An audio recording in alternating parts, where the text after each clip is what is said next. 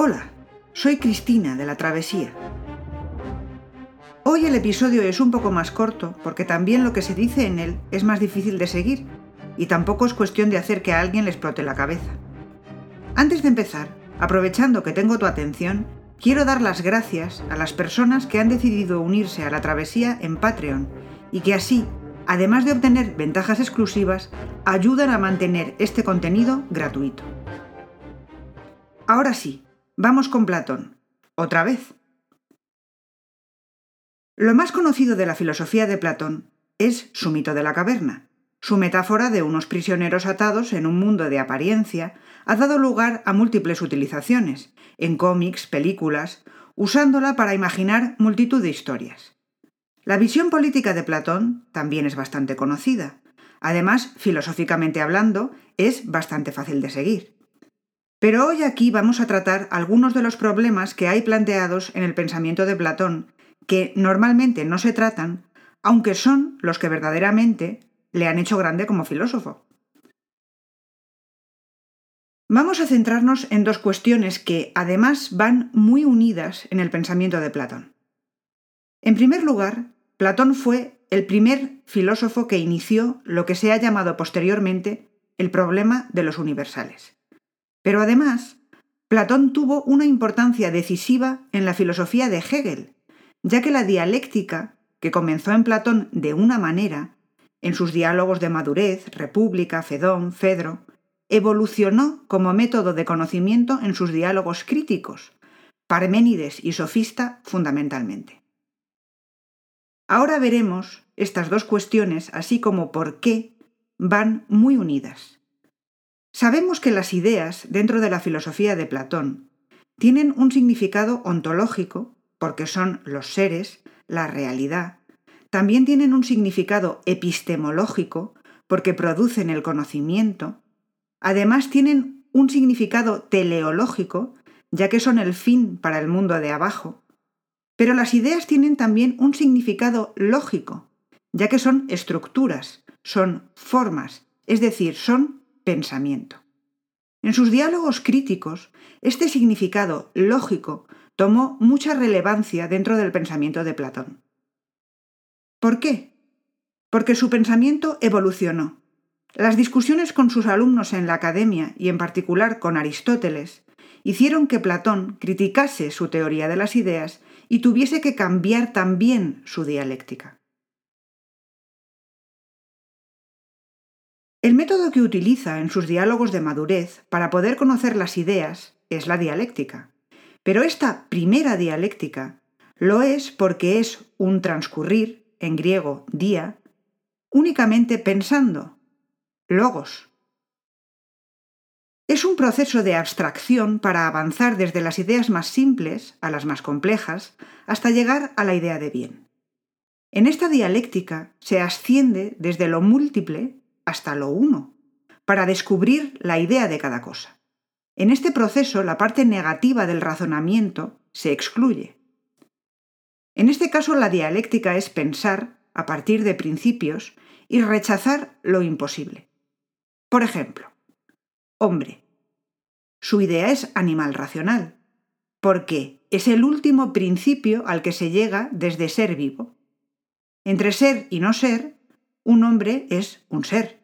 Entre inerte y vivo, es vivo. Entre animal y no animal, es animal. Y entre racional e irracional, es racional. La oposición sirve para ir ascendiendo, pero lo que no es, se descarta, hasta llegar a la idea, que es como una definición. Todo esto podría estar bien desde el punto de vista lógico. El problema es el punto de vista ontológico.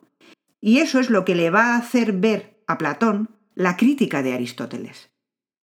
Aristóteles, quien nunca estuvo de acuerdo con la duplicidad de mundos, planteó el siguiente problema, referente al concepto de participación. Un hombre es porque participa de la idea de hombre. Entonces, ¿habrá que suponer una idea de la idea de hombre que dé el ser a la idea de hombre y así dividir el mundo en tres? O incluso en infinitos mundos, y que cada uno explique el inmediatamente inferior? Este es el llamado argumento del tercer hombre. Platón recogió el testigo y continuó la crítica. Se da cuenta de que su teoría tiene serios problemas.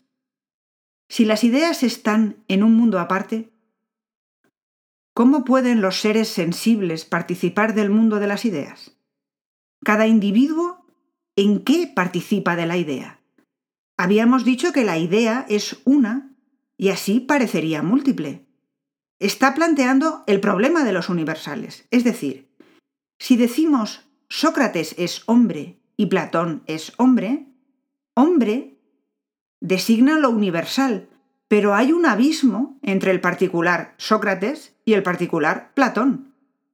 Esto lo soluciona Aristóteles con su concepto de forma, pero Platón necesita recorrer su propio camino, que siempre va a ser más idealista. Entonces Platón empieza por volver al origen de la teoría de las ideas. Esta teoría es un intento de solución de lo que había llamado el problema de lo uno y de lo múltiple, que era su forma de llamar a la antinomia entre Heráclito y Parménides.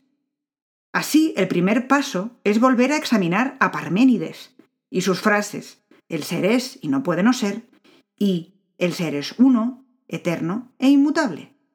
En el diálogo titulado Parménides, hablan Parménides y Sócrates, y ambos personajes hacen ese examen. Aunque coherente con su estilo, Platón no utiliza ni una sola palabra rara, es un diálogo muy difícil de seguir por su carga de significado. Veamos cómo empieza. Aquí habla primero Parménides y le contesta Sócrates, y todo resulta inmediatamente muy enrevesado. Pero digámoslo nuevamente, si lo uno es, ¿qué se sigue como consecuencia? Examina ahora si no es necesario que esta hipótesis signifique que lo uno es tal que tiene partes. ¿Cómo? Del siguiente modo. Si es se dice de lo uno en tanto que él es, y uno se dice de lo que es en tanto él es uno, entonces no son lo mismo el ser y lo uno pero pertenecen a aquello mismo que pusimos por hipótesis, lo uno que es. ¿Acaso no es necesario que Él, uno que es, sea un todo y que contenga por partes tanto al uno como al ser? Aquí parte de lo más abstracto, el ser y lo uno, para iniciar un camino en el que el personaje de Parménides razona, utilizando la lógica como lo hacían los eleatas, y el personaje de Sócrates siempre tiene que reconocer que el razonamiento es correcto. Por ejemplo, justifica la multiplicidad. Dice, y entonces cada una de estas partes contiene nuevamente tanto uno como que es, y así resulta que la parte está compuesta a su vez, por lo menos, de dos partes. Y siguiendo este mismo razonamiento, todo lo que se constituye como parte contiene siempre esas dos partes. Lo uno contiene siempre lo que es y lo que es contiene siempre a lo uno. De suerte que, necesariamente, al resultar siempre dos, no será jamás uno. Absolutamente cierto. ¿Y lo uno que es será así una multiplicidad ilimitada? Así el personaje de Parménides es capaz de justificar todo. El ser es, pero también el ser no es. La lógica de los eleatas puede llevar a un sitio y a su contrario, algo que ya había demostrado Gorgias por otra parte. Así Platón concluye el diálogo de la siguiente manera. Según parece, ya lo uno sea o no sea, él y las demás cosas, tanto en relación consigo mismas como en su relación mutua, desde todos los puntos de vista, son todo y no son nada, parecen todo y no parecen nada.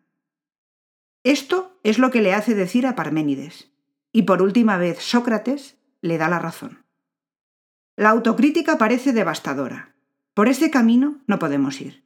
Aplicar ese pensamiento lógico a la realidad es imposible. ya que nos lleva a contradicciones, a las que, sin embargo, se puede llegar con un razonamiento lógicamente correcto. Aquí se pone de manifiesto para Platón que es necesario cambiar de método para poder captar la verdad. Es decir, es necesario modificar la dialéctica.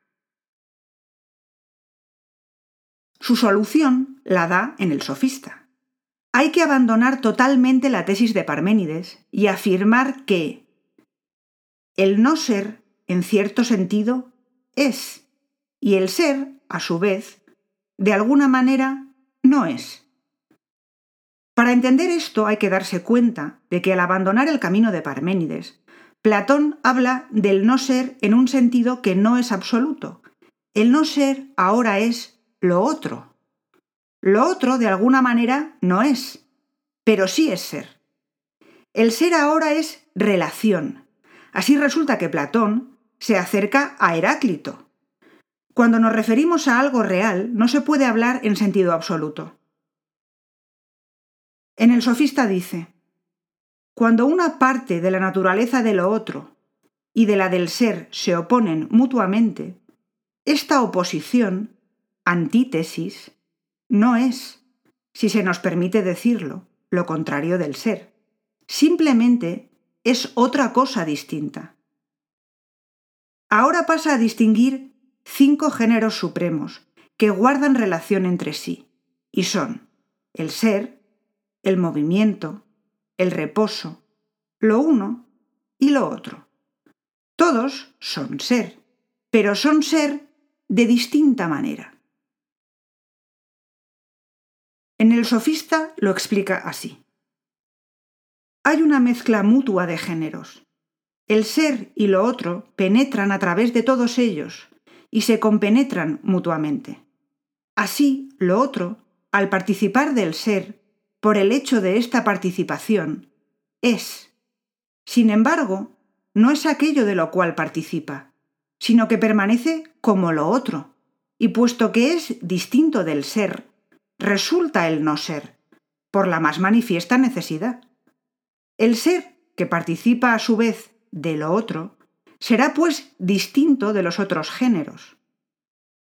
Dada esta diferencia frente a todos, el ser no es, en consecuencia, ninguno de ellos tomado separadamente, ni la totalidad. El ser solo es él mismo, de modo que el ser incontestablemente, millares y millares de veces, no es. Los otros géneros, en tanto, sea en forma individual, sea en su totalidad, por multitud de relaciones, son, y a veces, no son por multitud de relaciones.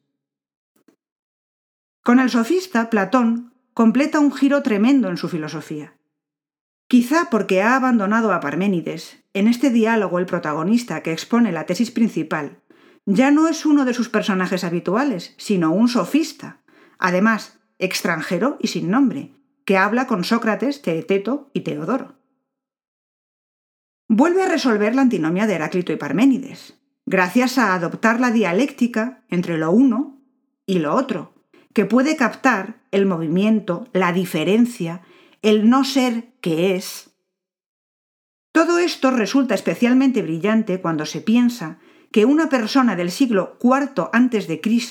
está ya enunciando elementos clave de la filosofía de Hegel, sí, de Hegel, y a la vez ahorrándonos la forma de decir esto mismo de Hegel. Este giro tiene además otras implicaciones, que si te fijas en el último fragmento quedan claras. Ha modificado el concepto de participación y parece haber abandonado la teoría de las ideas. Así que, de hecho, ha resuelto el problema de los universales.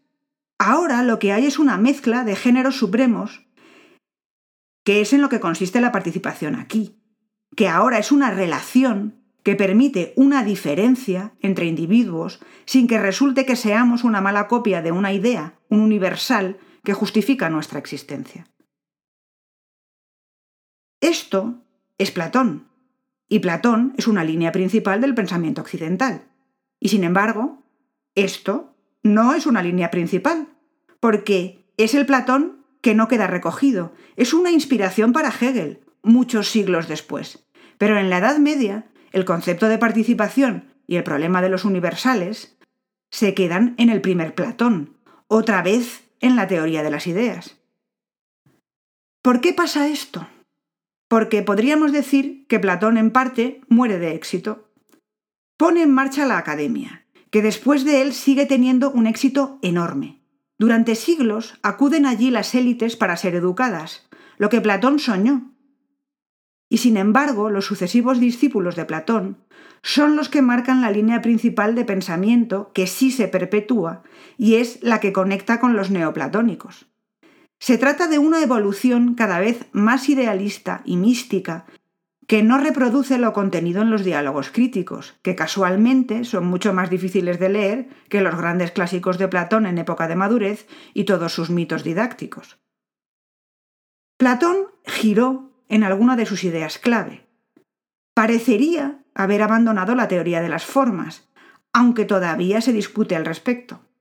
Sí abandonó a Parménides, pero nunca dejó de ser idealista, y también parece que él mismo inició la deriva mística que siguió la academia. ¿Cómo? ¿Por qué? Pues porque a quienes no abandona es a los pitagóricos, más bien al contrario. Parece que se centró en pensar en un cosmos como armonía numérica y geométrica. Esto se deduce de su último diálogo, el Timeo. El problema del Timeo es que es muy controvertido porque lo más probable es que sea un pastiche, una mezcla de textos de Platón y de otras personas de su academia. Esto se sabe a través de estudios lingüísticos que inducen a pensar que hay fragmentos no escritos por Platón y de la aparición de conceptos que no son propios de la Grecia del siglo IV a.C. Por eso aquí no vamos a entrar a analizar la figura del demiurgo que aparece en este diálogo, no sabemos hasta qué punto fue concebida por Platón. Lo que sí podemos decir es que en el fondo Platón acaba siendo un pitagórico en su descripción de un cosmos armónico basado en el número y la armonía geométrica, y que esa influencia constante de las matemáticas en su pensamiento será también relevante con el paso de los siglos. En el próximo episodio nos vamos a apartar un poco del orden clásico, no vamos a pasar a Aristóteles, porque en vida de Platón había otros alumnos de Sócrates que pensaban cosas muy distintas a él. Estos son los cínicos. Hasta entonces ya sabes que si quieres otros detalles sobre Platón y su filosofía, o simplemente quieres ir más deprisa y ver otras cuestiones, puedes visitar nuestro canal de YouTube, La Travesía. Además, tanto si quieres colaborar para mantener este contenido gratuito, como si quieres resolver dudas y obtener más contenido adicional, recuerda que puedes visitarnos en Patreon. Encontrarás el enlace en la descripción de este episodio. Que tengas un muy buen día y hasta la próxima.